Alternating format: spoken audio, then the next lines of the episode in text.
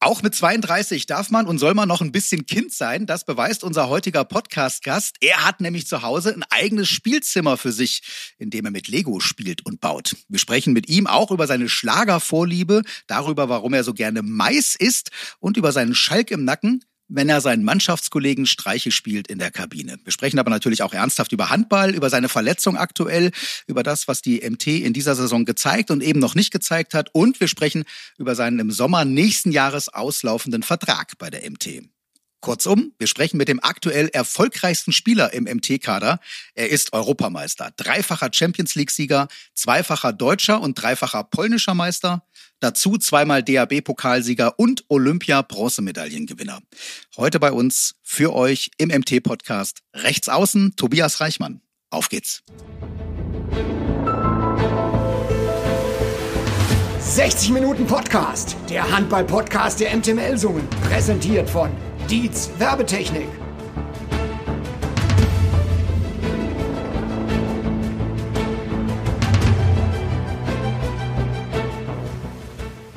So, da sind wir wieder mit Folge 7 von 60 Minuten Podcast, der Handball-Podcast der MT Melsung. Ich bin Patrick Schumacher, hallo. Und wenn es eine siebte Folge von etwas gibt, dann impliziert das, dass es vorher schon sechs andere Folgen gegeben haben muss. Das ist ja auch so. Die findet ihr unter alle Folgen und auch die solltet ihr euch unbedingt anhören, um vollumfassend mitreden zu können, wenn es um die MT Melsungen geht. Mein Tipp, wenn ihr künftig keine Folge mehr verpassen wollt von 60 Minuten Podcast, dann klickt einfach auf Abonnieren, dann bekommt ihr immer eine Info, wenn eine neue Folge online ist. Großartig wäre es, wenn ihr den Link zur heutigen Folge beispielsweise auf euren Facebook-Seiten teilt mit euren Kumpels und Freunden und wenn ihr uns am Ende, wenn euch denn der Podcast gefallen hat, eine positive Bewertung hinterlasst. So, und damit ratzfatz rüber zu unserem heutigen Gast, Tobias Reichmann. Hi, Tobi. Hi, grüß dich. So, müssen wir das noch dazu sagen? Äh, ich weiß nicht genau, doch machen wir. Klar, wegen Corona talken wir natürlich auch heute pandemiegerecht. Das heißt, ich sitze bei Real Audio, dem Technikpartner der MT Melsung, zusammen, aber auf Abstand mit Raphael Kieling, dem Tonchef-Techniker hier. Raphael, sag mal Hallo. Also ich glaube, man hört's ja, er sitzt weit genug weg. Und ganz woanders, draußen, irgendwo in der digitalen Welt, sitzt Tobi Reichmann. Tobi, wo genau sitzt du? Ich sitze gerade bei mir zu Hause im Arbeitszimmer. Okay, hast du die Sonne draußen so ein bisschen im Blick? Ja, ich war vorhin schon draußen, habe ein bisschen Gartenarbeit gemacht, um den Garten wieder sommerfest zu machen. Und ja, bin jetzt für den Podcast dann schnell reingehuscht. Echt? Also hast du, hast du einen grünen Daumen zu Hause? Was, was machst du denn da im Garten? Also ich habe unsere vertrockneten Blumen von letztem Jahr äh, in die Tonne gehauen und ein bisschen die Terrassenmöbel, die Terrassen sauber gespült und ja, damit wir so langsam in den Sommer starten können. Großartig, großartig. Und äh, ich höre daraus, wenn du das schon wieder machen kannst, dann geht's dem verletzten Knie offenbar schon ein bisschen besser. Wie geht's dem denn? Ja, dem Knie geht schon viel besser. Also ich mache täglich äh, gute Fortschritte, bin auch schon fleißig in der Reha dabei mit dem Laufen und auch haben jetzt auch schon mit dem Springen angefangen und so dass ich dann hoffentlich demnächst auch wieder im Mannschaftstraining einsteigen kann. Sehr schön, das klingt gut. Also ähm, zur Erinnerung für uns alle, du hast dir äh, bei der WM gleich im Auftaktspiel gegen Uruguay den Außenmeniskus gerissen. Folge für dich war die WM damit quasi schon vorbei, bevor sie richtig begonnen hat.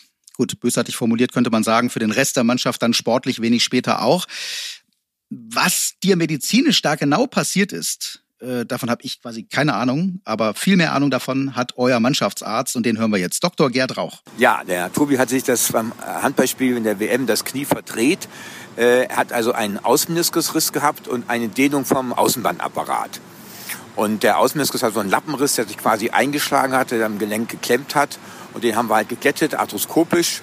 Und es ging eigentlich alles hervorragend und die OP ist gut gelaufen. Er ist jetzt schon wieder, kann normal gehen und beginnt wahrscheinlich nächste Woche mit dem Training wieder. Sehr schön. Das heißt, während wir den Podcast aufzeichnen, beginnt er mit dem Training wieder. Wann kann er denn ungefähr wieder spielen? Jetzt bist du nicht der Trainer, aber wann sagst du als Mediziner, okay, kannst grünes Licht geben? Ja, wir wollen natürlich da behutsam vorgehen. Das Gelenk war sonst sehr gut, aber äh, es ist natürlich Quatsch, wenn man ihn zu früh reinwirft. Das Gelenk fängt an zu schwellen. Das heißt, er muss wirklich erstmal langsam anfangen, man gucken, wie das Gelenk reagiert. Man, äh, also erst joggt er, dann geht er in dieses, ins Hallentraining rein, beobachtet man genau, wie er zurechtkommt, ob er Schmerzen hat, ob das Gelenk dick wird. Wenn das nicht der Fall ist, kann man langsam steigern, sodass wir hoffen, dass er eventuell in zwei bis vier Wochen wieder voll dabei ist. Ja, also ich muss kurz äh, zur Erklärung davor schicken, ich habe den Ton letzte Woche gezogen von Gerd Rauch. Wir zeichnen den Podcast auf am Mittwoch, was haben wir heute? 24. Ja, 24. Februar. Ähm, das heißt, er hat recht behalten, Tobi, ja? Ähm, denn, das dürfen wir verraten, du steigst just heute wieder ins Training ein. Ja, also ich habe heute meine Belastungserprobung ähm, und ja, da werden da halt verschiedene Tests gemacht beim Springen, Sprinten und Seitwärtsbewegung und sowas alles und wie die Beweglichkeit und Stabilität im Knie ist. Und ja, wenn das alles positiv verläuft, dann hoffe ich, dass ich dann nächste Woche ins Mannschaftstraining wieder einsteigen kann. Großartig, da drücken wir die Daumen. Äh, das ist jetzt nicht deine erste äh, schwerere Verletzung äh, in deiner Karriere. Du bist ja schon ein paar Jahre in dem Geschäft dabei, hast auch einen Kreuzbandriss und sowas schon hinter dir. Ja. Bist du trotzdem noch nervös an so einem Tag wie heute? Du sagst, es ist ein Belastungstest heute. Ähm, nicht nervös wegen des Trainings, sondern einfach aufgrund äh, der Frage, ja, hält das Knie? Nö, eigentlich nicht. Also ich habe eigentlich noch mal Glück im Unglück gehabt, äh, was die Verletzung angeht, weil es hätte auch weitaus schlimmer halt natürlich äh, gehen können. Hab mir zum Glück halt nur den Meniskus gerissen, die Bänder waren alle okay, Knorpel ist auch alles wunderbar gewesen. Und von daher war es eigentlich, äh, oder es ist keine so große Sache. Und deswegen gehe ich da eigentlich ja ganz entspannt ran. Ich weiß, dass mein Knie gut hält, hatte auch kurz nach der OP, nachdem ich die Krücken weggelegt hatte, ein gutes Gefühl, dass ich nicht irgendwie so instabil bin oder irgendwie sowas. Und ja, habe jetzt die letzten Wochen viel daran gearbeitet, dass das Knie halt noch stabiler wird, die Muskeln wieder und alles äh, ja, reibungslos funktioniert. Und in den letzten Tagen, äh, ja, beim Training hat es auch schon wunderbar funktioniert, sodass ich da heute äh, dem sehr entspannt entgegengehe und da nicht guter Dinge bin. Ja, und ich sag mal, weißt du, ähm, wenn das Knie die Gartenarbeit zu Hause ausgehalten hat, äh, dann wird es ein bisschen Handballtraining äh, dann äh, auch noch schaffen. Ja, dein persönliches WM-Fazit können wir uns vorstellen nach so einer Verletzung, wie das ausfällt. Was sagst du aber insgesamt zum Abschneiden der Mannschaft? Raus nach der Hauptrunde? Ähm, ja, natürlich schade, aber ich glaube, es gibt auch keine andere Nation, wo man neuen Spieler kompensieren muss, die eigentlich äh, in der Stammmannschaft mhm. spielen können. Ich glaube, das kann keine Nation äh, ja, kompensieren, dass man das einfach so wegsteckt. Und äh, da war einfach ja, der Verlust von den, von den Spielern, auch wichtige Spieler, die nicht dabei waren, einfach sehr, sehr groß, sodass man das nicht richtig äh, kompensieren konnte, weil halt einfach in den, ja, wenn man halt zu den Top-Nationen dazuzählen möchte, ist einfach die Leistungsdichte so hoch, dass da am Ende halt über Sieg oder Niederlage nur Kleinigkeiten entscheiden. Und ähm, ja, die hatten wir halt leider nicht auf unserer Seite gehabt, die Kleinigkeiten. Und deswegen haben wir da leider die Hauptrunde äh, ja, so beendet, dass wir dann nach Hause fahren mussten. Mhm. Du hast gesagt, neun haben gefehlt. Ich ähm, nenne jetzt einfach mal ein paar Namen äh, und verbinde das mit der Frage, wo steht denn aber der deutsche Handball, wenn wir jetzt eben zum Beispiel die Pekelers, die Winchecks, die Lemkes, die Wiedes, die Kohlbachers und sowas mit dazu rechnen? Die Frage macht ja Sinn, denn im März geht es um die Olympia-Qualifikation. Ja, also ich will jetzt äh, Firnhaber und Goller da überhaupt nicht zu nahe treten, überhaupt nicht. Die haben ihre Sache wunderbar gemacht, die wurden mehr oder weniger ins kalte Wasser ge geschubst dort bei der WM. Hm. Und haben ihre Sache wirklich gut gemacht. Aber natürlich ist es halt noch ein Unterschied, wenn äh, Pegler und, und, und äh, Winczek da in der Mitte stehen, ähm, weil das einfach auch eingespielt ist. Und ja, ich glaube, dass wir da nochmal stärker sind, äh, was die Abwehr angeht, wenn wir da in die Olympia-Quali reingehen. Und ich denke, dass wir da auf jeden Fall die Quali schaffen, dass wir dann im Sommer zur Olympia fahren können. Hm, du sprichst von wir. Siehst du eine Chance für dich, äh, beim Qualifikationsturnier schon wieder dabei zu sein? Oder kommt es zu früh jetzt? Ähm, ja, also ich, wenn das alles so nach Plan verläuft, wie dass mein Knie hält und keine, keine Zicken macht, hoffe ich, dass ich halt in ein, zwei Wochen dann wieder Spiele mitmachen kann. Und kurz darauf, aber in zwei Wochen geht auch schon halt dann einfach die Quali da los. Ich denke, dass es einfach zu früh mhm. ist. Habe auch schon mit Alfred gesprochen, ja. ähm, der mich da angerufen hat. Und da sind wir übereingekommen, dass ich halt nicht mitfahren werde. Und dass ich einfach das auskurieren werde, aber trotzdem die Chancen da sind, ähm, dann im Sommer mit zu Olympia zu fahren.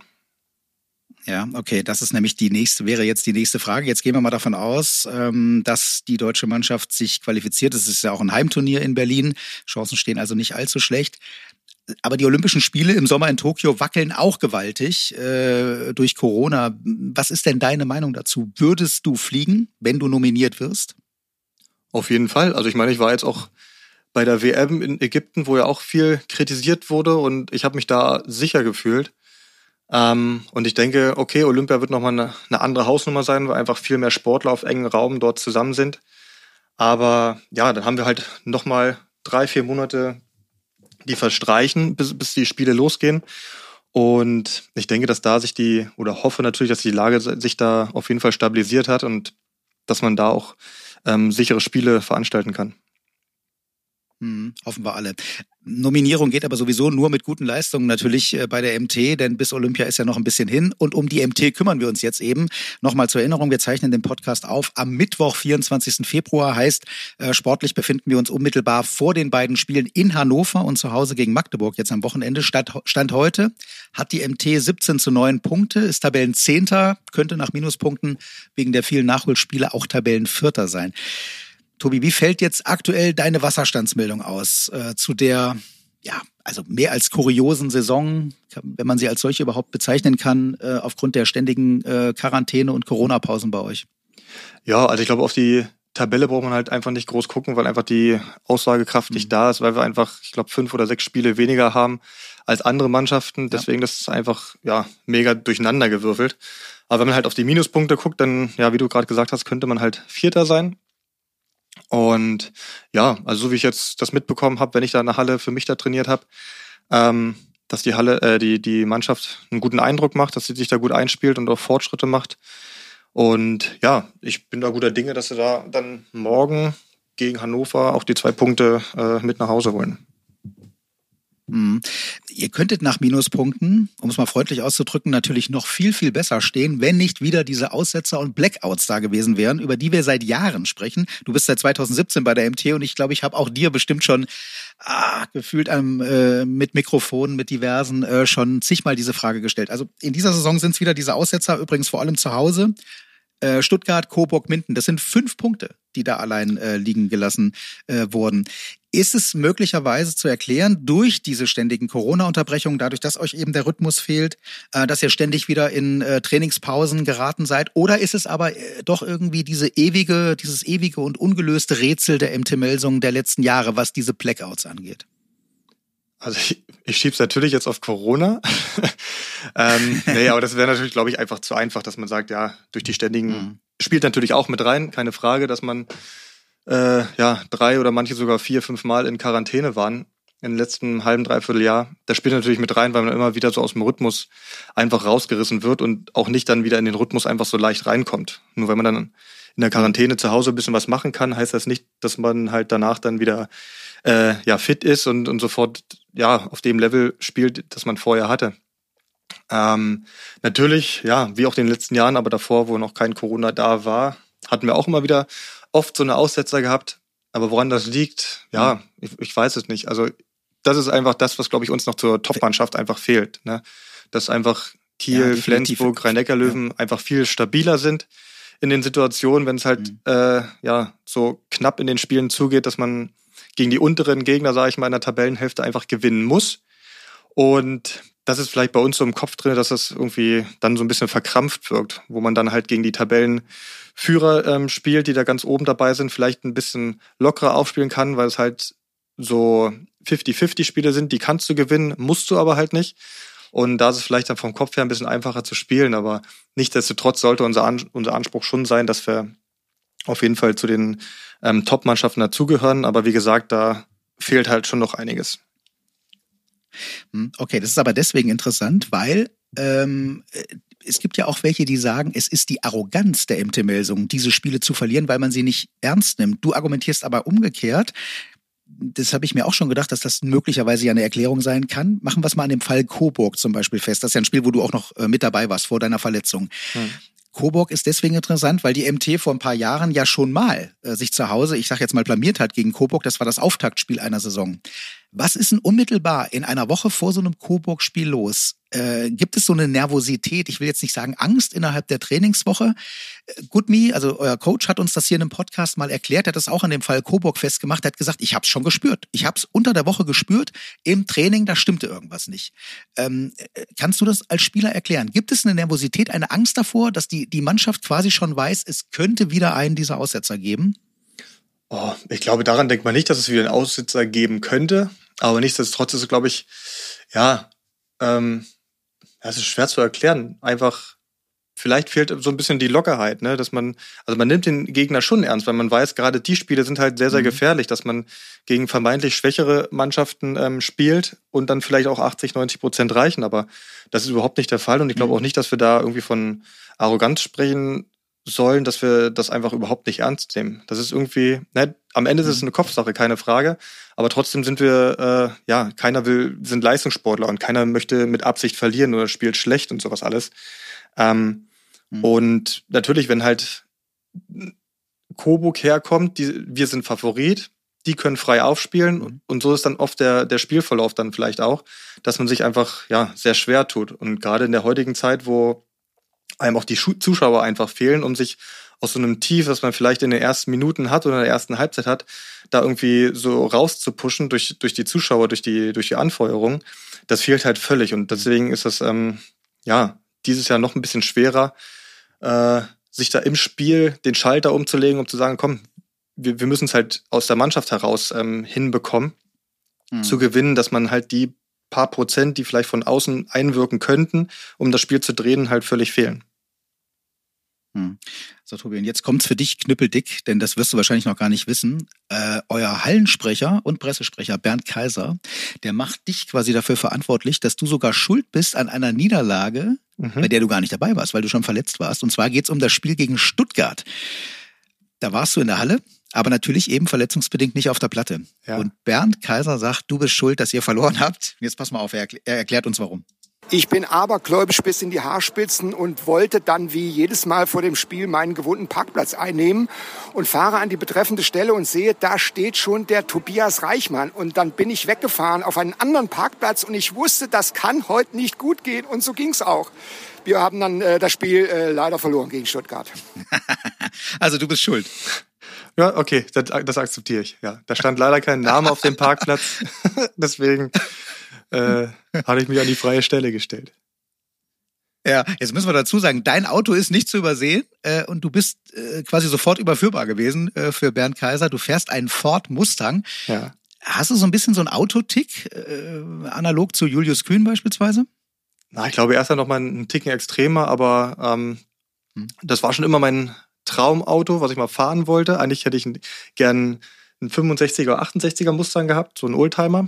Aber ich habe leider keine Ahnung ja. vom Schrauben und dann war mir das dann doch zu unsicher, äh, immer zu fahren. Und wenn dann irgendwas passiert, dann ja, kann ich mir selber nicht helfen. Und deswegen ja. ist es ein neuer geworden. Das war ein, ein, Traum von mir, mal ein sportliches Auto zu fahren und ja, den habe ich mir erfüllt. Ja, großartig. Äh, schönes, schönes Auto. Und wenn du sagst, du kannst nicht rumschrauben am Auto, ich weiß aber, du kannst rumschrauben an ganz anderen Dingen und den Tick hast du definitiv, nämlich einen Lego-Tick. Ich habe gelesen, dass du zu Hause ein eigenes Spielzimmer, also so ein Lego-Zimmer für dich hast. Stimmt das? Ja, also mehr oder weniger. Wir haben unten im Keller ähm, ja, ein Kinderzimmer oder so ein Spielzimmer für die Kinder eingerichtet und wenn ich Lust und Laune habe, dann verziehe ich mich da nach unten und, und bastel an mein Lego-Zeug rum, ja. Also offiziell ist es aber doch ein Kinderzimmer. Ja, meine Frau sagt ja auch, sie hat drei Kinder und da bin ich halt mit inbegriffen und deswegen zähle ich mich dazu und dann bin ich da ganz gut aufgehoben im Kinderzimmer. Okay, äh, ähm, was ist so deine, äh, was ist so dein Favorit, was Lego angeht? Ich bin jetzt nicht ganz so firm, ehrlicherweise, aber es ist Lego Technik, glaube ich. Habe ich gelesen? Genau, äh, ich baue gerne an Lego Technik Sachen rum, wo man halt dann auch mit den, äh, ja, wo halt so ein Motor drin ist, um dann, was weiß ich, beim Kran halt äh, den ein bisschen zu steuern, um die Seilwinde nach oben oder unten zu, äh, zu machen. Und ähm, ja, und auch Autos oder Motorräder bastel ich gerne. Habe auch einen Ford Mustang, den habe ich aber noch nicht aufgebaut. Ähm, aber werde ich demnächst mal mich ransetzen. Großartig. Und ähm, ziehst du dich eher nach Niederlagen oder nach Siegen zurück? Also sind die, die, die Türme, die du baust oder die Ford Mustangs, die du baust, dann größer, hübscher äh, nach Niederlagen oder nach Siegen? Auch das in letzter Zeit eigentlich sehr wenig geworden, dass ich mich da äh, dem Lego gewidmet habe, weil einfach ja die Kinder tagtäglich zu Hause waren, ohne in die Schule oder in den Kindergarten mhm. gehen zu dürfen. Und deswegen war dafür sehr, sehr wenig Zeit. Ähm, und abends wollte man einfach dann die Zeit mit der Frau genießen vorm Fernseher oder irgendwie halt mal nicht mit Kindern zu reden, sondern Erwachsenengespräche führen. Ähm, dass da eigentlich wenig ja, die Zeit baut aber nicht so gerne Lego, oder was? Nee, da habe ich sie noch nicht überzeugen können, leider nicht. Okay. Dürfen denn die Kinder mitbauen oder ist das dein Lego-Reich, sozusagen dein Lego-Reichmann? Nö, also mein Sohn, der, der bastelt auch gerne mit, der, äh, der mag Lego auch und wenn er möchte, kann er natürlich bei mir gerne da mitbasteln.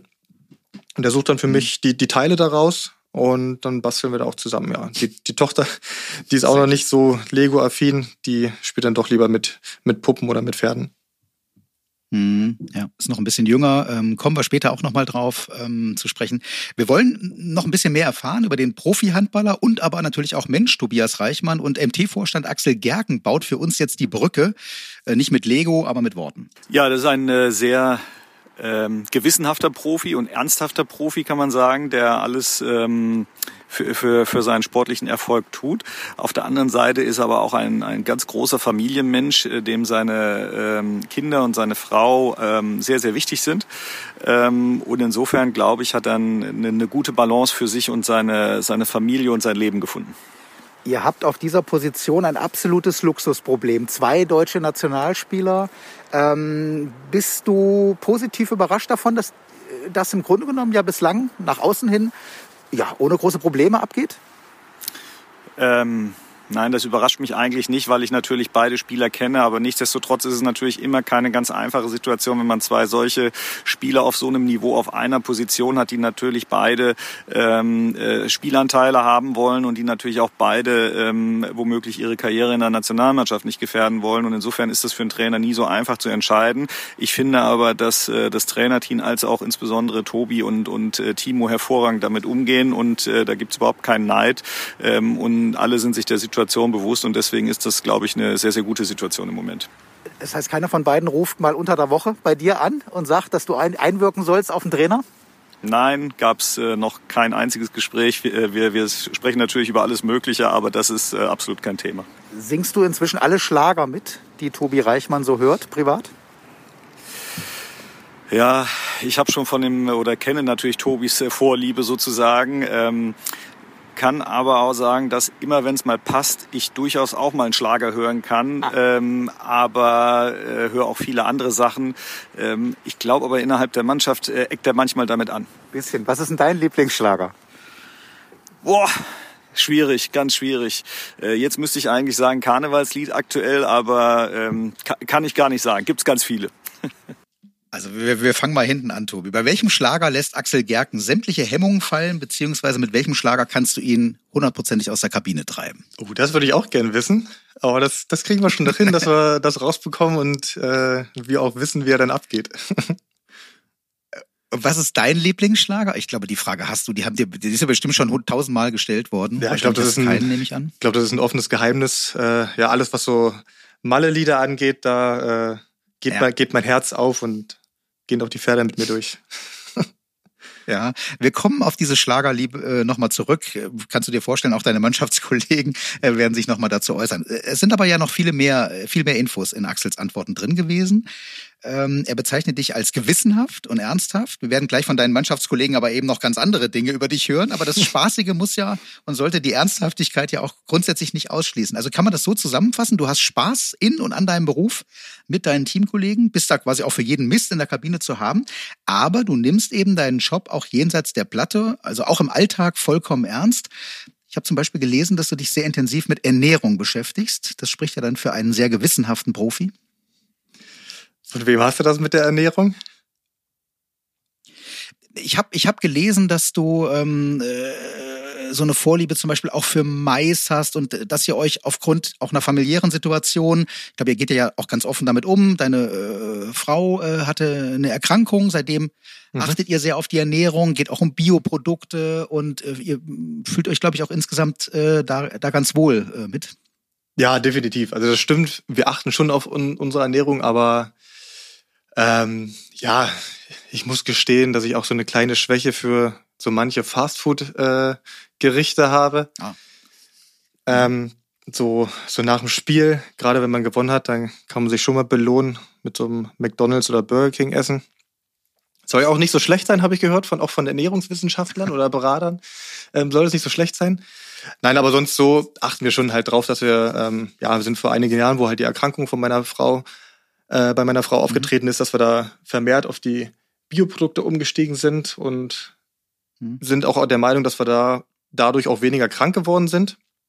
Vielleicht ist es auch einfach nur eine Kopfsache, dass man da sagt, ach, äh, dadurch ist man weniger krank geworden. Ich weiß es nicht. Aber äh, man hat auf jeden Fall einen, einen anderen Geschmack, wenn man halt so eine Bioprodukte, äh, finde ich, isst. Und da achten wir halt dann trotzdem schon vermehrt drauf, das stimmt, ja. Hm. Äh, also ich habe ich hab wiederum auch gelesen, dass du für dein Leben gerne Mais isst. Und das soll so weit gehen, dass du dich vorm Urlaub, äh, wenn ihr in Urlaub fliegt, im Hotel erkundigst, ob die Mais auf der Speisekarte haben. Sonst äh, fährst du da nicht hin. also ganz so weit geht's nicht. Ähm, ich habe noch keine E-Mail an den Hoteldirektor geschrieben, ob die Mais dort haben. ähm, aber wäre okay. vielleicht mal ganz lustig. Nee, aber das stimmt, dass ich gerne Mais esse. Und ähm, mhm. Ja, weil viele mich immer fragen, warum ich so hoch springen kann und alles. Und ja, ja wenn man halt die Frage dann das hundertste oder tausendste Mal beantwortet äh, hat oder beantworten soll, dann sage ich immer, ja, ihr müsst halt einfach viel Mais essen, weil dann entsteht Popcorn und dann poppt das halt, wenn man hochspringt und dann äh, steht man noch länger in der Luft. Und das hat sich irgendwie dann so ein bisschen ja, rumgesprochen und seitdem bin ich immer mit Mais in Verbindung gebracht worden. Ja, sehr schön. Ähm, deine Familie ist jetzt ein paar Mal schon äh, angeklungen. Ähm, zeigt natürlich auch, wie wichtig dir deine Familie ist. Ja, also auch was zum Beispiel nach der Erkrankung äh, deiner Frau dann eben, was die Ernährung angeht, was ihr dazu, wo ihr dann als Familie da auch äh, zusammen das dann äh, durchzieht. Axel hat das ja auch eben angesprochen. Du bist eben nicht nur der Vorzeigeprofi, sondern du bist eben auch der Familienmensch ähm, durch und durch. Ähm, kannst du das ja wahrscheinlich natürlich auf jeden Fall so auch bestätigen? Ja, definitiv. Also ich weiß, äh, was ich halt an meiner Familie habe. Die bringt mich wieder auf den Boden der Tatsachen, wenn mal irgendwas nicht so läuft oder ich irgendwie Probleme habe, kann da immer auf meine Frau zählen. Und ähm, ja, also wir haben schon vieles durchgemacht, sind dadurch viel dick und dünnes gegangen und ähm, wie gesagt, wenn ich halt Probleme habe oder es mal irgendwie nicht so leucht, läuft, ähm, hilft sie mir halt dann natürlich steht mir da zur Seite und, und dann ähm, gehen wir die Probleme an und versuchen die aus der Welt zu schaffen. Und dafür bin ich natürlich sehr, sehr dankbar, dass ich da so eine tolle Frau habe und natürlich auch tolle Kinder habe. Und mhm. ähm, dass man da wirklich auch mal ja abschalten kann, sich mit den Kindern beschäftigen kann, dass man die oder die ja die Welt ganz anders sehen. Und wenn man irgendwie spazieren geht oder so, dass man halt auch wieder die, die Welt durch, durch Kinderaugen mal sieht, wie, wie schön irgendwelche Pflanzen sind oder hier mal ein Käfer rumkrabbelt und alles dass man einfach da wieder weiß, okay, ähm, es gibt auch noch was anderes als Handball, dass man da einfach mal wieder auch den Kopf frei bekommt. Sehr schön. Sehr schön. Wir kommen aber trotzdem natürlich auch zum sportlichen Part wieder zurück. Und auch da geht es ja so ein bisschen um Harmonie. Axel Gerken hat ja eben erklärt, dass du und Timo Kastening, dass ihr beide super mit dieser Konkurrenzsituation auf rechts außen klarkommt das ist für dich jetzt grundsätzlich nichts Neues. Du äh, hast schon beim THW Kiel gespielt, du hast in Kielce gespielt. Also äh, das ist dir nichts Neues, dass man auf einer Position ja nicht nur doppelt gut besetzt ist, sondern eben ja zum Teil eben auch mit teilweise nicht nur mit zwei, sondern mit drei Nationalspielern auf einer Position besetzt ist. Für die MT Melsung ist es aber schon eine neue Qualität. Ja, also ich will jetzt nicht sagen, dass die MT nicht seit Jahren doppelt gut besetzt ist auf Positionen, aber zwei deutsche Nationalspieler, die sich um eine Position im Verein duellieren, das ist schon was anderes. Und wir haben ja gehört, Axel glaubt, dass ihr äh, da super äh, miteinander klarkommt. Tja, aber Tobi, pass auf, ich habe auch Timo Kastening danach gefragt und der sieht das ganz anders. Ja, du sagst es Konkurrent, also das geht gar nicht mit uns beiden. Äh, das war ja vorher, haben das ja auch schon viele Experten gesagt und das hat sich wirklich bewahrheitet. Ich glaube, er kann das auch bestätigen, dass wir überhaupt nicht miteinander auskommen. Ich bin außerdem immer sehr neidisch, weil der Aliweg immer sehr viele schöne Fotos von den Spielen macht und dann siehst du ja Tobi immer so schön fliegen und dann schaust du dich an, wie dich gerade über den Hallenboden kämpfst. Also das, das nagt dann schon an mir. Nein, insgesamt kommen wir wirklich überragend miteinander aus. Ich glaube, wir bilden ein super Gespann auf Außen. Wir ergänzen uns super. Äh, zwei ganz unterschiedliche Spielertypen und ich glaube, ähm, ja, wir kommen wirklich gut miteinander aus und ich glaube, das sieht man auch. Ja, absolut. Großartig. Ähm, und musikalisch, kommt ihr da jetzt miteinander klar? Klar, du bist der Kabinen-DJ und Tobi hat eine sehr ausgefallen, also ein sehr ausgefallener Musikgeschmack. Ja, da muss ich sagen, da kommt mir der Tobi schon sehr entgegen, dass er auch sagt, äh, er weiß, dass er einen ausgefallenen Musikgeschmack hat. Ich versuche immer nach Siegen dann seine, seine Songs auch einzubauen. Ich glaube, das klappt bisher ja ganz gut. Was ist denn sein Lieblingsschlager? Oh, also ich glaube, so Icke Hüftgold ist schon, schon ganz weit vorne. Aber da ist er auch, da ist er auch äh, immer für was Neues gut zu haben. Hat er sonst noch irgendeine Macke, die du uns verraten kannst, jenseits vom Musikgeschmack? Vielleicht ich, äh, sein, sein Pferd zu Hause ist ein Auto, der, äh, der Mustang. Ja. Gibt sonst noch irgendwas? Ja, was der manchmal an Sprit im Tank hat, das hat Tobi vielleicht weniger beim Videostudium, aber das kann er vielleicht euch selbst erzählen. ja, ich hoffe, das kannst du. Also solche Interna interessieren uns natürlich. Das heißt, ich höre raus, du bist kein ganz so großer Freund äh, von Videostudium. Oh, doch, ich bin ein ganz großer Freund von Videostudium. Allerdings fällt mir es des Öfteren schwer, ähm, meine Augen offen zu halten. Ähm, ah. Deswegen muss ich vorher doch ein, zwei Kaffee trinken, damit ich da äh, nicht doch mal kurz einnicke. Ja, ähm, äh, wenn wir kurz beim Videostudium bleiben, das wissen wir von Goodme, der ja auch schon zu Gast war im Podcast. Der sagt ja selbst, er ist ein Verfechter, er ist ein Liebhaber von Videostudium und es dauert eben auch mal ein bisschen länger. Von daher kann ich äh, verstehen, dass man vielleicht kurzzeitig auch mal einnickt. Er sagt halt, hat er uns hier im Podcast erklärt, er will alles wissen vom Gegner. Alles. Er hasst Überraschungen und er verlangt von euch, dass ihr eben auch alles wisst über eure Gegenspieler. Das heißt, du weißt dann aber manchmal nicht alles über deine Gegenspieler, weil du zu früh eingeschlafen bist? Nee, natürlich weiß ich alles über meine Gegenspieler. Ähm, nee, wir können uns die Videos auch äh, dann noch über Dropbox oder irgendwo anders nochmal angucken. Ähm, ja. Und manchmal, ja, ist es ja auch positionsbezogen, äh, die, die Videos. Und da ich auf Außen in der Deckung jetzt nicht so den großen Part spiele, wie zum Beispiel Finn in, im Deckungszentrum oder Felix dort, ähm, mhm. ja, fällt, also ist nicht der Grund, aber manchmal fällt es mir dann doch ein bisschen schwer, die Augen offen zu halten. Ähm, aber ich kämpfe mit mir und ich habe mich auch schon, äh, schon stark gebessert. Ja, also gut, das liegt vielleicht auch daran, dass du dann nachts wiederum äh, zu lange Lego gebaut hast ähm, äh, oder so. Das kann ja, das kann ja mal passieren. Also grundsätzlich, ähm, wie wie schätzt du die Situation zu ähm, Timo Kastening ein? Ich finde es, ihr seid beides großartige Kerle und ich finde es auch super, wie ihr da miteinander umgeht. Also auch diese Ironie in der in der Aussage von äh, Timo Kastening. Das hat ja hoffentlich jeder rausgehört, dass das natürlich ein Scherz war. Ähm, äh, also ihr kommt super damit klar, oder? Ja, so am Anfang dachte ich, ja, was der Affe jetzt eigentlich hier bei uns will, so, ne? ähm, nein, überhaupt nicht. Also wirklich, ja, wir kommen wirklich äh, wunderbar miteinander klar. Ähm, wie er auch schon gesagt hat, dass wir einfach zwei komplett verschiedene Spielertypen sind. Und ja, das mit den Bildern tut mir auch sehr leid. Äh, aber der Alibek hat halt bei mir ein bisschen mehr Zeit zum Fotografieren als bei ihm. Da muss er den Fokus schon vorher eingestellt haben, damit er die HN, äh, die HNA runterpasst, wenn er hochspringt. Ähm, mhm. Nein, aber wirklich, wir kommen wirklich äh, super miteinander klar, sind auch auf den Auswärtsfahrten im Zimmer ähm, zusammen. Ähm, auch die, der Musikgeschmack äh, trifft, trifft beide, dass wir da nicht so weit auseinander driften. Und von daher gehen wir da auch offen mit, und ehrlich miteinander um, dass wir halt uns auch sagen, ja, wir sind Leistungssportler, natürlich möchte jeder spielen, aber wir sind jetzt nicht irgendwie neidisch oder wünschen dem anderen ein schlechtes Spiel, dass er jetzt, dass man dann dadurch dann spielt und der andere wieder ausgewechselt wird. Das überhaupt nicht, weil wir auch wissen, wenn einer von uns oder wir beide scheiße spielen, dann, dann hat auch die Mannschaft davon nichts und, und stehen uns da dann einfach nur selber dem äh, im Weg und dem Erfolg der Mannschaft und deswegen bringt das einfach nichts. Und ich brauche ihn da nicht böse sein, wenn er spielt, weil er hat das nicht oder er entscheidet das nicht, dass er auf der Platte steht, sondern es entscheidet der Trainer. Und von daher sind wir uns da völlig, völlig einig, wenn der eine vier Spiele macht und immer gut spielt, dann spielt er auch. Und dann ist man da auch nicht ähm, äh, sauer auf den, dass er jetzt so oft spielt, weil irgendwann, wenn er dann mal oder also der andere dann mal Probleme hat, dann versucht man da einzuspringen und die Sache halt dann besser zu machen. Und wenn man dann selber dann wieder vier Spiele am Stück spielt, ist der andere darauf auch nicht neidisch. Und deswegen ergänzen wir uns da wirklich sehr, sehr gut. Sprechen, wie gesagt, darüber ähm, offen und ehrlich und sagen uns auch, wenn irgendwas nicht äh, gefällt und helfen uns gegenseitig auch im Spiel. Und deswegen, ja, harmonieren wir da wirklich sehr, sehr gut miteinander. Ja, und ich sag mal, die Fotoproblematik, äh, Alibek kann dich ja auch hochkant fotografieren, ja, und ähm, äh, weil du eben höher springen kannst und äh, dafür den Timo dann eben ja exzellenter im äh, Querbildformat einfangen, weil der vielleicht ein bisschen eleganter ähm, äh, quer in der Luft äh, hängen genau. kann. Und wenn er denn höher springen will als du, dann gibt's eben ein bisschen mehr Popcorn künftig von dir, ja, für so Timo. So sieht's aus, genau. Ich bringe dann, dann zu den Auswärtsspielen immer jetzt eine Dose Mais mit.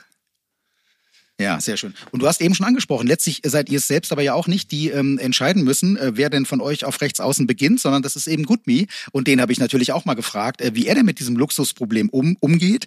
Das ist ja für ihn auch eine schwierige äh, äh, Frage. Ähm, und äh, ich habe ihm die Frage gestellt, ob er denn vorm Spiel auswürfelt, wer von euch beiden beginnt. Ja, das ist manchmal fast so, aber da sind äh, zwei, ich habe zwei sehr, sehr gute Rechtsaußen, äh, erfahrene Spieler Äh, und äh, deswegen ist das äh, manchmal nicht einfach. Aber ähm, es ist ein bisschen von, so Spiel zu Spiel.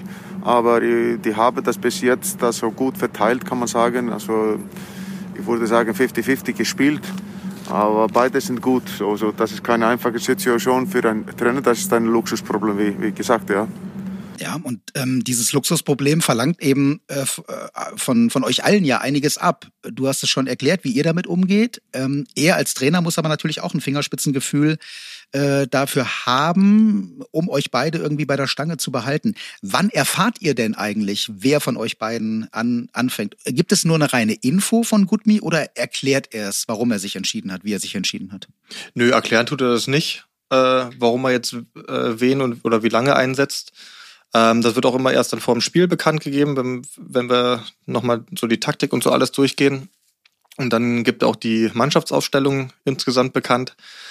Und äh, da weiß man halt vorher eigentlich dann nicht, wer anfängt. Mhm. Also unmittelbar vorm Spiel, ähm, das sind ja Dinge, die wir sozusagen jetzt von außen nicht wissen. Oder kann man doch beim Abschlusstraining manchmal schon an Leibchen oder so erkennen, äh, die da im Einsatz sind, äh, wer denn am nächsten Tag anfängt? Ja, also manchmal schon. Also dass man äh, bestimmte Angriffs- oder Abwehrformationen hat und dann die andere Mannschaft dann den Gegner simuliert sozusagen. Da kann man dann manchmal das schon ablesen, aber manchmal war es auch, äh, lag man da ein bisschen dann daneben. Ähm, deswegen ist es meistens, dass eigentlich erst die endgültige Entscheidung fällt, wenn halt das Spiel dann losgeht. Hm, okay, dann, dann haben die Würfel doch nochmal was anderes ergeben, äh, kurz vorm Spiel, als äh, beim Abschlusstraining. Ja. Sehr schön. Ähm, wir testen gerne auch die Spontanität unserer Podcast-Gäste und das machen wir hier im MT-Podcast mit dieser Rubrik. Wichtig ist, was hinten rauskommt. Die Satzergänzung, präsentiert von Dietz Werbetechnik. Tobi, du bekommst von mir fünf Halbsätze und sollst die inhaltlich sinnvoll zu Ende bringen, egal wie schwachsinnig äh, sie vorne von mir angefangen haben. Ja? Okay. Ähm, wir beginnen mal mit dem ersten Halbsatz. An meine ersten Spiele mit nur 16 Jahren für LHC Cottbus in der Regionalliga kann ich mich nur noch schwach dran erinnern.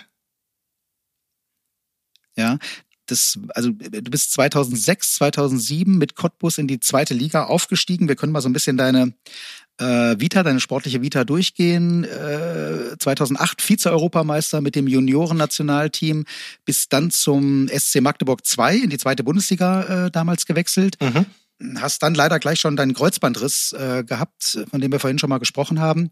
2009 äh, zur Saison 2009, 2010 dann der Wechsel zum THW Kiel 2011 erster Auftritt in der Nationalmannschaft, obwohl das noch nicht offiziell als äh, Länderspiel äh, galt, mhm. gegen ein Bundesliga All-Star-Team. Bis 2012 dann zur HSG Wetzlar gewechselt.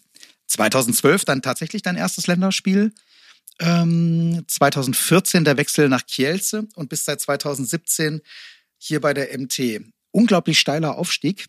Aber echt an diese, an diese ersten Regionalligaspiele in Cottbus kannst du dich gar nicht mehr erinnern? Ähm, nicht, nicht wirklich, nee. Also das war halt, ja, da war ich 16 und ich durfte am, hatte schon mhm. ab und zu mittrainiert bei den Männern, aber durfte halt nicht spielen, weil ich zu, zu jung war.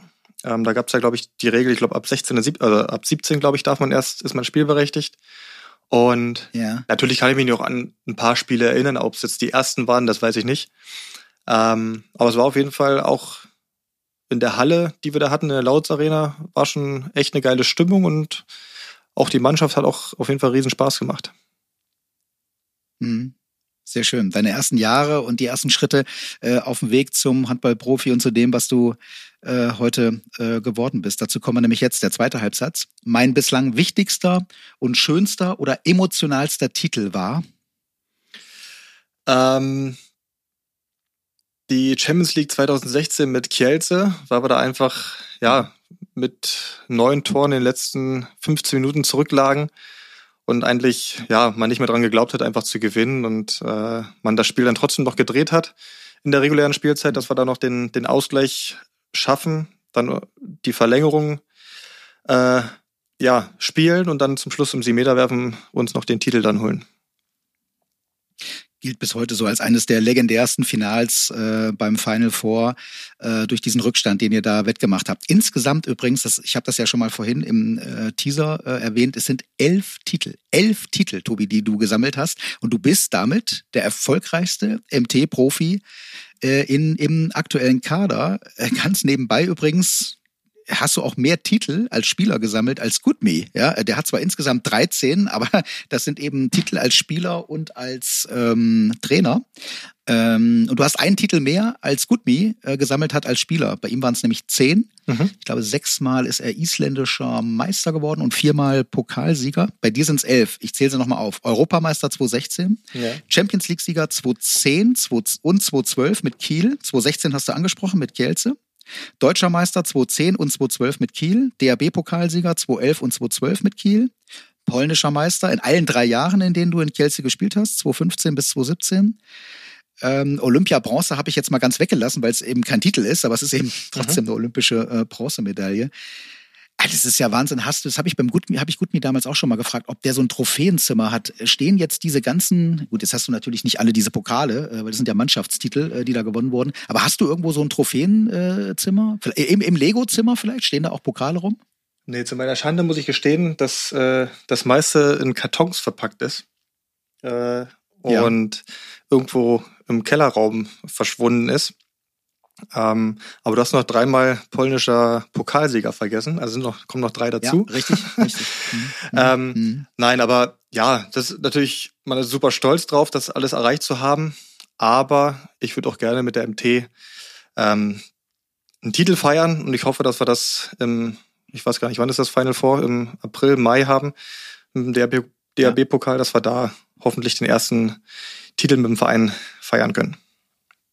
Ich kann dir, ich kann dir fast versprechen, damit kommst du in die Überschrift zu diesem Podcast. Ähm, ja, also ähm, das wäre sonst natürlich irgendwann noch mal die Frage gewesen, der die ewige äh, ja Sucht, das Verlangen, die Hoffnung nach einem Titel ähm, bei der MT äh, wäre natürlich großartig, wenn das ähm, klappen könnte. Wir bleiben bei den Satzergänzungen. Der dritte Halbsatz. Wenn ich die Wahl zwischen einem Haus in der Stadt und auf dem Land habe, würde ich mich klipp und klar für das Dorf entscheiden. Mhm. Du wohnst aktuell in Cuxhagen, äh, können wir äh, sagen. Wie war das in deinen bisherigen äh, Stationen eigentlich? Also in Kiel, in Wetzlar, in Kielce. Bist du da auch eher, hast du da auch eher ein bisschen abgeschiedener, ländlicher gewohnt?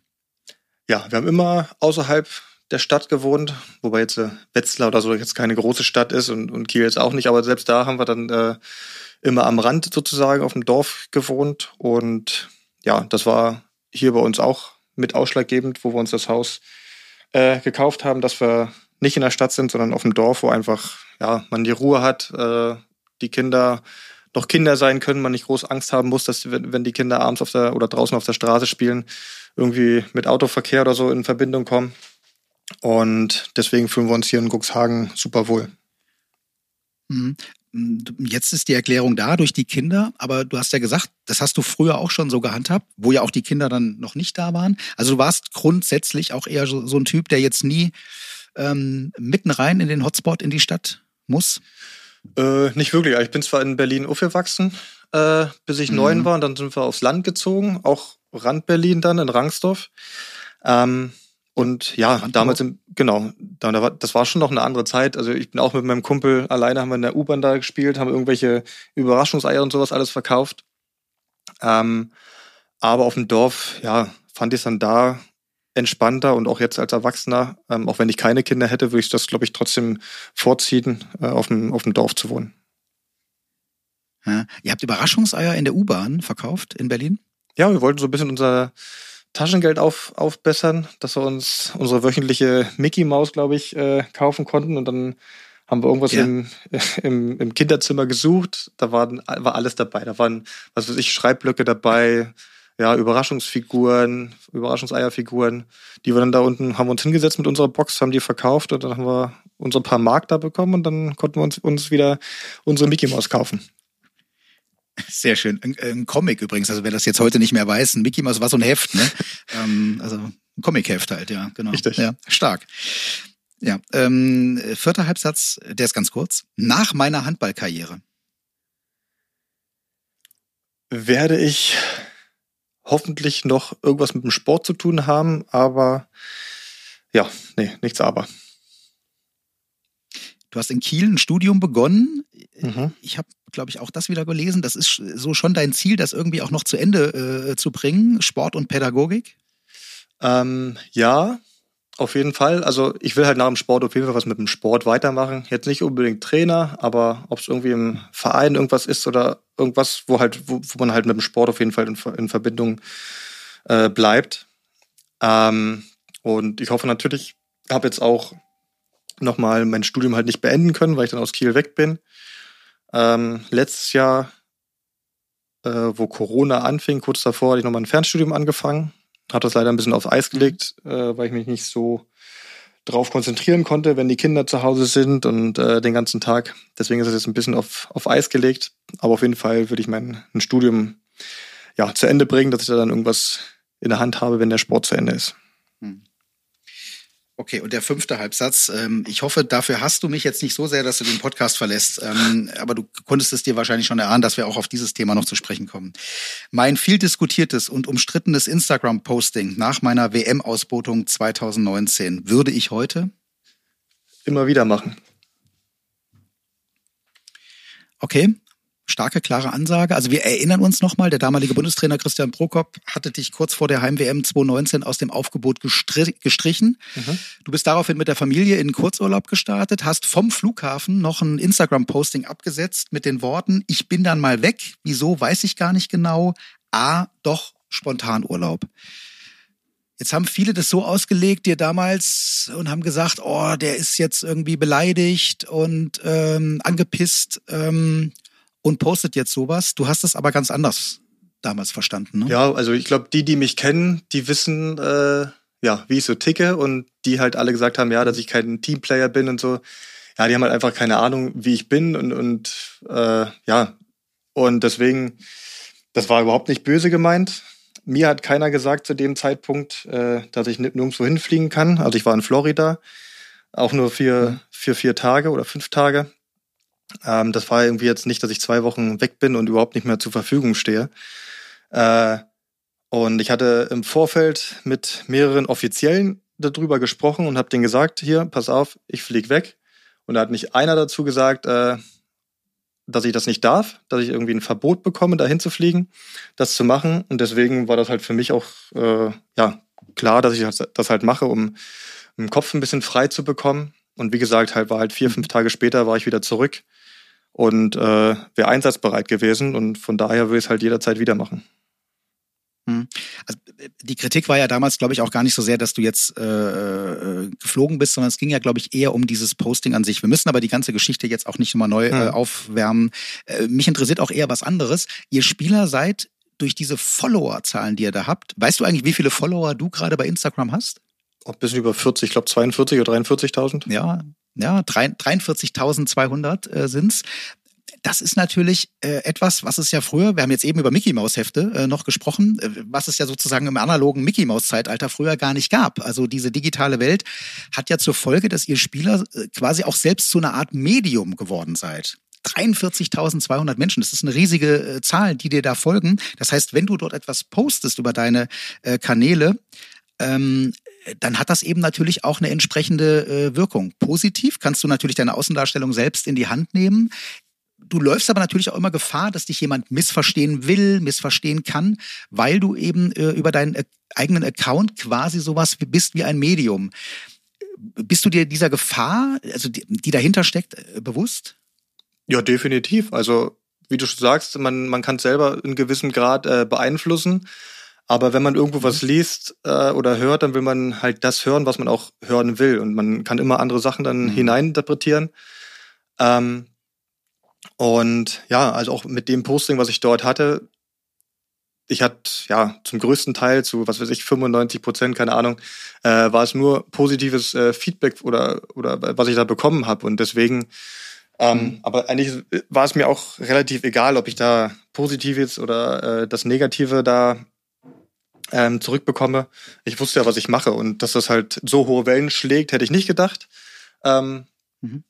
Aber wie gesagt, trotzdem auch das, was halt negativ zurückkam, äh, ja, das gehört halt dazu, wenn man äh, ja was Provozierendes vielleicht äh, postet, aber trotzdem, wie gesagt, mhm. wir es halt jederzeit wieder machen. Sehr schön, dass du das auch äh, äh, so mal erklärst. Finde ich, äh, macht ja auch Sinn, da mal drüber zu sprechen. Ähm, postest du eigentlich die Dinge selbst oder hast du noch eine Agentur, die ja drüber liest oder dich auch nochmal berät? Nee, ich mache das alles selber. Die Agentur ist dann meine Frau, mhm. wenn ich irgendwas schreibe, dass sie mich nochmal korrigiert ähm, ah. äh, oder man das irgendwie anders formuliert. Ähm, aber ansonsten mache ich meinen Account dort selber. Hm, sehr sympathisch ähm, und auch fannäher, als wenn man das irgendwie aus, äh, ausgliedert. Ähm, ja, sehr, sehr schön. Kommen wir zurück zur MT. Äh, in Phasen, in denen es nicht so gut läuft, sportlich oder eben Verletzungen, wie bei dir gerade eben, ähm, äh, da braucht man ja auch Kumpels in der Mannschaft, die einen aufbauen, ähm, die zu einem stehen. Und ich weiß, dass du dich vor allem mit Lasse Mickelsen äh, blenden verstehst. Kann man sagen, ihr seid Kumpels? Ja, definitiv. Also wir im, im Training flachsen wir viel miteinander rum und äh, spielen uns gegenseitig irgendwelche Streiche. Und ähm, mit ihm macht es auf jeden Fall eine Menge Spaß, äh, Zeit zu verbringen. Ja, das sieht Lasse auch so. Ja, wir sind gut befreundet, habe gleiche Humor, finde ich. Und äh, machen immer Spaß miteinander. Und es, äh, du hast einen besonderen Spitznamen oder was für Tobi? Er heißt Bernd. Warum? Bernd, das weiß ich nicht. Bernd ist typisch deutsch, ja? Einfach Bernd, ja, ja.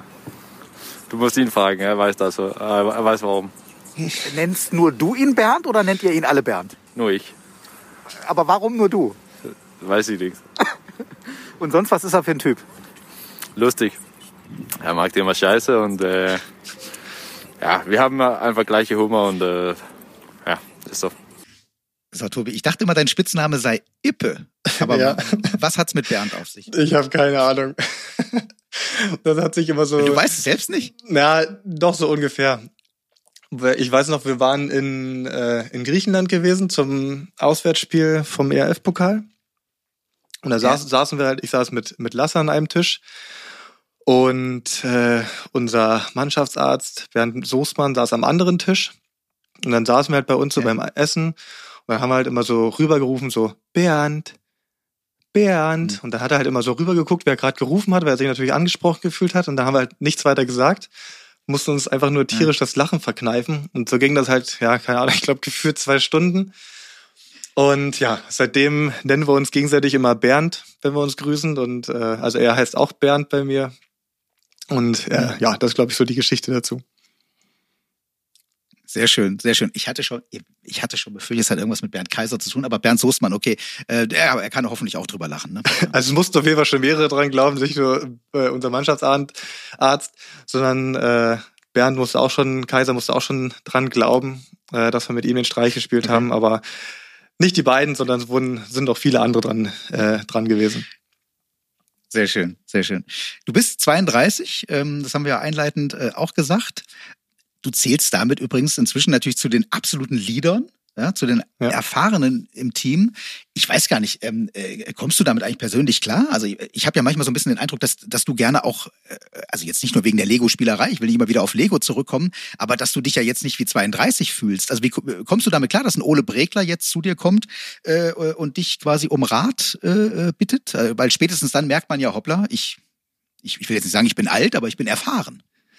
Äh, ja, also ich komme damit wunderbar klar. Ich fühle mich auch nicht wie 32. Äh, da musste, glaube ich, eher mhm. Felix fragen. Das ist unser Mannschaftsoper, äh, der, der, der, der Vater von, von Ole sein könnte. Ähm, nein, aber ich sag immer, also ich fühle mich immer wie, wie 22 oder besser gesagt, ich bin 32 im Pass, aber 16 im Kopf. Ähm, mhm. Und ich glaube, das wird auch noch lange so bleiben oder immer so bleiben, dass ich irgendwo ein Stück weit noch ein, ein großes Kind äh, bin oder ein kleines Kind in einem großen Körper. Und äh, ja, natürlich, man, wenn man, man freut sich, wenn man irgendwie jüngeren Spielern natürlich weiterhelfen kann, wenn die einen um, um Rat äh, bitten und Fragen haben und man die dann hoffentlich natürlich auch gut beantworten kann, weil man halt schon viel erlebt hat auch. Ähm, so ist es halt mit, mit Timo auch, dass wir uns da auch gegenseitig Tipps geben und er mir selber auch Tipps gibt, äh, obwohl er schon noch ein paar Jahre jünger ist. Und ähm, Mhm. Nichtsdestotrotz versucht man sich halt da einfach ähm, gegenseitig zu helfen, weil man halt ja auch den mannschaftlichen Erfolg äh, im Kopf hat, dass man äh, die Erfahrung, die man hat und, und das natürlich weitergeben möchte, dass, dass, die, dass jeder besser wird. Und ähm, deswegen, ja, will man da gerne helfen. Ja, ich kann dich übrigens beruhigen. Also einer, der dich schon länger kennt, sagt, dass du dich wirklich nicht verändert hast. Und zwar ist es der Ex-MTler Philipp Müller mhm. mit dem du ja nicht nur in Melsungen zusammengespielt hast, sondern schon 2012 in Wetzlar. Richtig, ja. Und ähm, ihn habe ich gefragt, inwieweit sich Tobi Reichmann zwischen dem Reichmann 2012 in Wetzlar und dem heutigen in Melsungen verändert hat. Da muss ich ganz ehrlich sagen, dass er sich relativ wenig verändert hat. Also er ist äh, immer noch derselbe Tobi Reichmann geblieben, den er damals in, in Wetzlar war, so wie ich ihn kennengelernt habe. Äh, und da hat sich äh, nicht viel verändert. Er ist immer noch der witzige, authentische Typ ähm, der gerne auch mal einen Spaß mitmacht. Und wie gesagt, äh, ich hatte immer sehr, sehr viel Spaß in Wetzlar mit ihm und habe mich sehr gefreut, als er damals dann nach Melsungen gekommen ist. Und wie gesagt, er ist immer noch, denke ich, äh, derselbe Typ wie damals. Sehr schön und das dürfen wir ja mal verraten. Äh, du bist heute mit Leipzig hier beim Heimspiel der MT und ihr habt euch sofort eben auch wieder gefunden auf der Tribüne, Tobi und du. Also ihr habt ein gutes Verhältnis zueinander. Ja, definitiv. Also wie gesagt, die, die Zeit in Wetzlar, das eine Jahr war schon sehr prägend, beziehungsweise haben uns da sehr gut verstanden. Dann natürlich auch hier, auch nicht nur auf dem Handballfeld, sondern auch mit der Familie. Ähm, da haben wir sehr viel Spaß gehabt und denke ich schon ein enges Verhältnis. Und äh, das freut mich natürlich immer wieder hier zu sein, gerade in Melsung oder in Kassel und dann vor allem mit den alten Kollegen da ein bisschen zu schnacken. Ähm, man verliert sich da nicht aus den Augen und äh, freut mich natürlich, wenn ich Tobi oder die anderen Kollegen nochmal treffen kann. Ja, nette Worte eines ehemaligen Mannschaftskollegen von dir. Wie viele echte Freundschaften haben sich so in deiner Handballkarriere eigentlich gebildet oder sind, sind auch geblieben äh, zu ehemaligen Mannschaftskollegen? Äh, ja, es sind natürlich wenige, wo man wirklich äh, ja, die man als, als echte Freunde, glaube ich, bezeichnen kann. Aber dazu zählen mhm. auf jeden Fall Philipp und, und, und Michi äh, Müller, beide mhm. dazu. Aber ich glaube, das kristallisiert sich halt immer erst später heraus, wenn man dann nicht mehr tagtäglich irgendwie miteinander was zu tun hat, sondern dann irgendwie noch Kontakt mhm. hält, äh, ja, übers Handy halt. Ähm, und da äh, zählen die beiden auf jeden Fall mit dazu. Mhm. Einer, mit dem du aktuell Spaß hast, beziehungsweise er mit dir, manchmal auch unfreiwillig, ist Kai Heffner. Ah, super Typ, äh, absoluter Familienmensch, äh, auf ihn kann man sich immer verlassen. Ist aber auch immer für den Spaß gut. Äh, ich glaube, wenn irgendwas in der Kabine versteckt ist oder irgendeiner irgendjemand einen Streich gespielt hat und Tobi ist irgendwo in der Nähe, dann ähm, kann man sich ziemlich sicher sein, dass Tobi da seine Finger drin hatte. Ah, okay, also er ist beteiligt an diesen Gags? Genau, so kann man das nennen, ja. Zum Beispiel? Meistens nicht nur beteiligt, sondern meistens eher äh, federführend, ja. ja. Äh, zum Beispiel, was, was stellt er an in der Kabine? Ach, und wenn er dir irgendwas auf deinen Platz stellt, irgendwas versteckt, ähm, da ist Tobi auf jeden Fall immer vorne dabei. Sehr schön. Also bist du so ein bisschen der Klassenclown in der, äh, in der Kabine? Ja, das halte ich für ein Gerücht. Das ist auf jeden Fall nur ein Gerücht. ja, Gerüchte interessieren uns vor allem. Ja, vielleicht. ein paar Details interessieren uns. Ich weiß, Kabine ist eigentlich Kabine, aber was sind das so für Streiche? Ja, ach so Kleinigkeiten. Also lass es auch äh, auf jeden Fall groß dabei. Aber wir erlauben uns immer mhm. Scherze zum Beispiel, wenn wir jetzt so Trainingspläne von unserem ähm, Athletiktrainer bekommen. Und ja, dann werden dann so kleine Karikaturen mit drauf gemalt. Äh, und wir finden es auf jeden Fall sehr lustig. Ob sie alle lustig finden, ist eigentlich auch Jacke wie Hose, aber wenn wir drüber lachen können, ist bei uns die, die Welt in Ordnung. Okay, das heißt also, wenn Florian Sölter, euer Athletikcoach, äh, bestimmte Übungen für euch als Hausaufgabe mit auf den Weg gibt, dann zeichnet dann noch ein paar Übungen dazu? Nö, Übungen kommen nicht dazu, da kommen so, so kleine Bildchen. Äh, die so Ü18 sind, ja. die kommen dann dazu. Okay, also ähm, okay, wir können uns also wenn äh, was so was so Yoga Positionen oder sowas angeht. Ja, ja ich kann es so mir ungefähr. bildlich ungefähr vorstellen. Genau. ja, sehr schön. Ja. Also auch Yves Kunkel kann bestätigen, dass dir immer der Schalk im Nacken sitzt in der Kabine. Also Tobi ist ein ziemlich lässiger Typ. Er hat immer mal einen lockeren Spruch auf Lager. Ähm, sieht Dinge gerne auch mal anders. Was heißt das? Ja, also momentan äh, haben wir so das Gespräch in der Mannschaft, dass er auch mal einen Aluhut öfter mal aufhat. Was ist der Hintergrund? Ach, ein Hintergrund ist in, in, bei Instagram ein Post von ihm, dass er sich über den momentanen Lockdown, äh, glaube ich, beschwert hatte. Er hat da nicht ganz Unrecht, aber in der Mannschaft wurde das schon auf die leichte Schulter genommen. Okay. Ähm, jetzt bist du ähm, musikalisch, weiß ich nicht, auf seiner Wellenlänge oder eher nicht? Nee, eher, eher nicht so. Also ab und zu schon. Also gerade was so die Abschlussfahrt an, an, anbelangt, dann schon. Aber ja, da wird getanzt im Bus oder was? Nee, nee, da äh, ist ja eher ähm, Malle das Ziel und da läuft halt nur solche Musik. Und ähm, das im ganzen Jahr, das ist zu viel. Also Malle ist ein Fest für dich, oder? So eine Saisonabschlussfahrt. Aber wie kommst du denn jetzt in Corona-Zeiten damit klar, wenn es das möglicherweise gar nicht geben kann, sondern weiß ich nicht, wenn es maximal bis Castrop Rauxel oder so geht? Ja, ich glaube, der Zug ist so abgefahren, dass es da jemals wieder so sein wird, wie es mal war. Ähm, hm. Ja, aber man versucht sich halt dann auf den Autofahrten zu belustigen, die, die Lieder zu hören, dass man da äh, ja wieder gute Laune bekommt. Ja, sehr schön. Also dafür sorgst du auf jeden Fall. Ein Teil unseres äh, Podcasts äh, ist ja auch immer die Fans mit einzubeziehen. Jetzt ist das aktuell für uns sehr schwierig. Du hast es angesprochen, ihr habt eben leider keine Fans, die euch möglicherweise auch pushen können, wenn es zu Hause gegen Coburg mal nicht so gut läuft. Und wir haben eben auch keine Fans in der Halle oder ähm, während der Spiele, die wir ähm, äh, bitten können, Fragen an euch zu richten. Aber wir haben trotzdem äh, immer die Möglichkeit, versuchen da trotzdem immer jemanden zu finden. Und äh, dieses Mal ist es ein Security-Mitarbeiter, der immer vor der Halle steht, wenn ihr drinnen äh, während der Spiele auf Torejagd äh, geht. Das ist Tim Schmidt.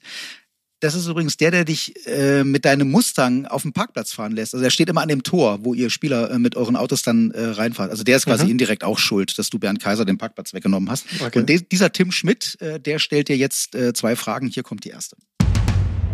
Fragen vom achten Mann. Die Fanecke. Präsentiert von Dietz Werbetechnik. Tobias, ich frage mich, ähm, dein Vertrag läuft ja bald aus. Wie sieht das aus? Wo führt dich deine Zukunft hin? Hast du da schon irgendwelche Pläne? Also gut informierter Mann, der Tim. Ne? Dein, ja. dein Vertrag läuft nächstes Jahr im Sommer aus, aber hat wohl eine Option auf eine Verlängerung. Genau, da ist eine Option mit drin. Also ich hoffe natürlich, dass ich äh, noch länger hier bleibe als nur bis nächsten Jahr, ähm, weil ich mich einfach hier super wohlfühle, ob in der Mannschaft, im Verein, meine Familie noch dazu mit den Kindern und meiner Frau, dass wir auch einfach außerhalb ja wirklich viele Kontakte äh, und auch Freundschaften gefunden haben. Und deswegen hoffe ich natürlich, dass äh, der Weg hier weitergeht. Das klingt doch schon sehr, sehr gut. Das heißt, du willst die Option ziehen? Ja, natürlich, ja. Großartig.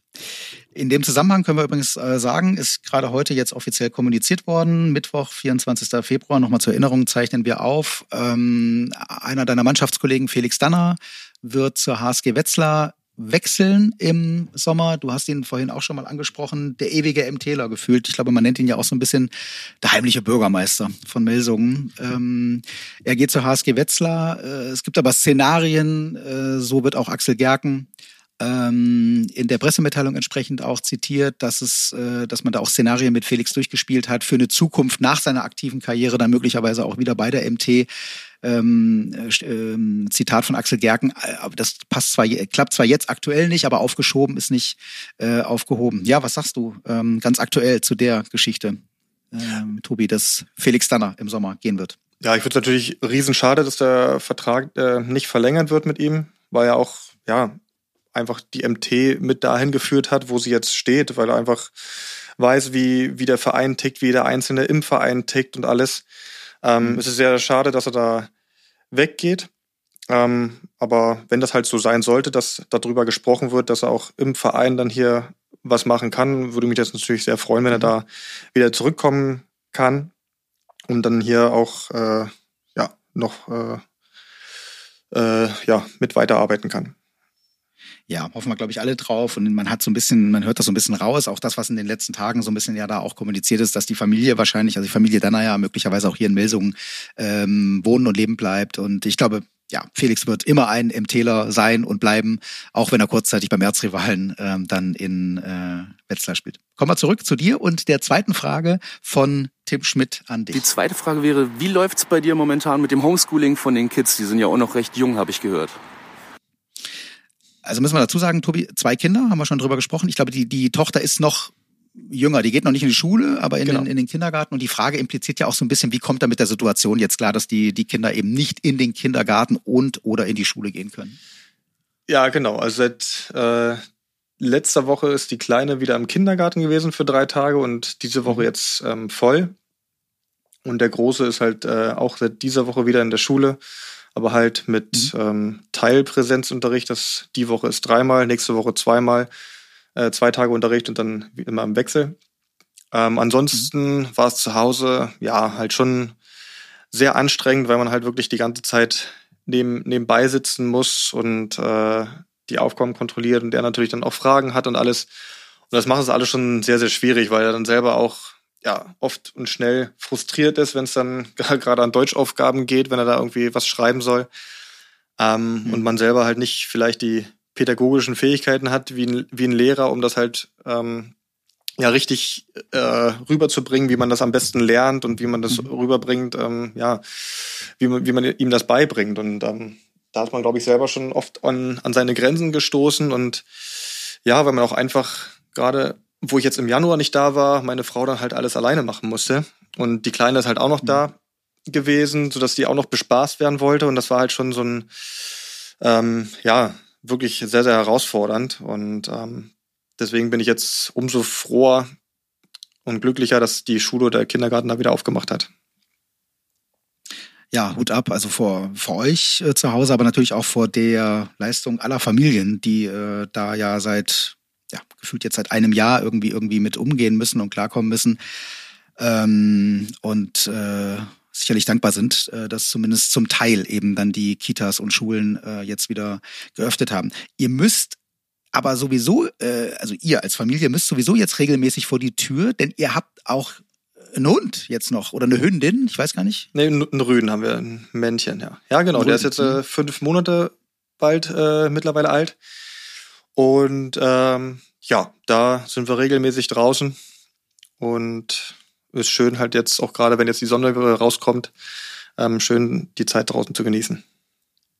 Ja, also äh, gibt's großartige Bilder und Videos, äh, sind wir wieder bei deinem äh, Instagram-Profil, äh, bei den 43.000, die dir da sowieso schon folgen. Ähm, tolle Bilder und sieht man, dass ihr eine Menge Spaß habt. Ähm, ja, mit dem neuen Familienmitglied ist es ja, ne?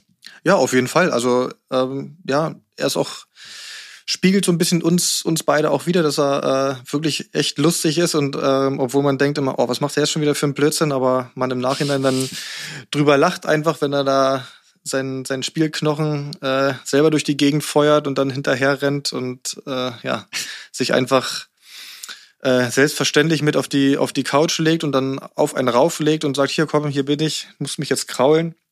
Ähm, ist auf jeden Fall nicht langweilig und macht eine Menge Spaß. Er hat, also auch der, der Rüde hat äh, Schalk im Nacken. Aber er, er bellt noch nicht Bernd, ja? Nee, noch nicht, aber vielleicht können wir es ihm, ihm beibringen. Großartig, wir drücken die Daumen. Wenn es soweit ist, ähm, dann äh, sagst du uns Bescheid, dann treffen wir uns wieder zum nächsten auf, Podcast. Auf jeden Tobi, Fall. tausend Dank äh, für deine Zeit und äh, deine Mühe. Wir wünschen dir natürlich schnellstmögliche Genesung. Viel Erfolg heute beim Belastungstest ähm, im Training und dann hoffen wir darauf, dass das möglicherweise gehen könnte, dass du in hm, ein, zwei Wochen äh, wieder äh, zurück sein kannst auf der Platte, dass der Gutmi vor dem Spiel die Würfel wieder schmeißen muss bei der Frage, wer denn nun rechts außen beginnt. Danke. Ja, Tobi, sehr war gerne. großartig. Dankeschön. Danke natürlich auch an euch zu Hause. Ich hoffe, es hat euch wieder Spaß gemacht. Wenn ja, dann lasst uns eine positive Bewertung da und teilt die heutige Podcast-Folge einfach bei Facebook, Insta und Co. In diesem Sinne, haltet durch, bleibt gesund und bleibt vor allem Handball geil. Rot-weiße Grüße an euch alle da draußen im MT-Land. Mein Name ist Patrick Schumacher. Bis bald. 60 Minuten Podcast, der Handball-Podcast der MTML-Summen, präsentiert von Dietz Werbetechnik.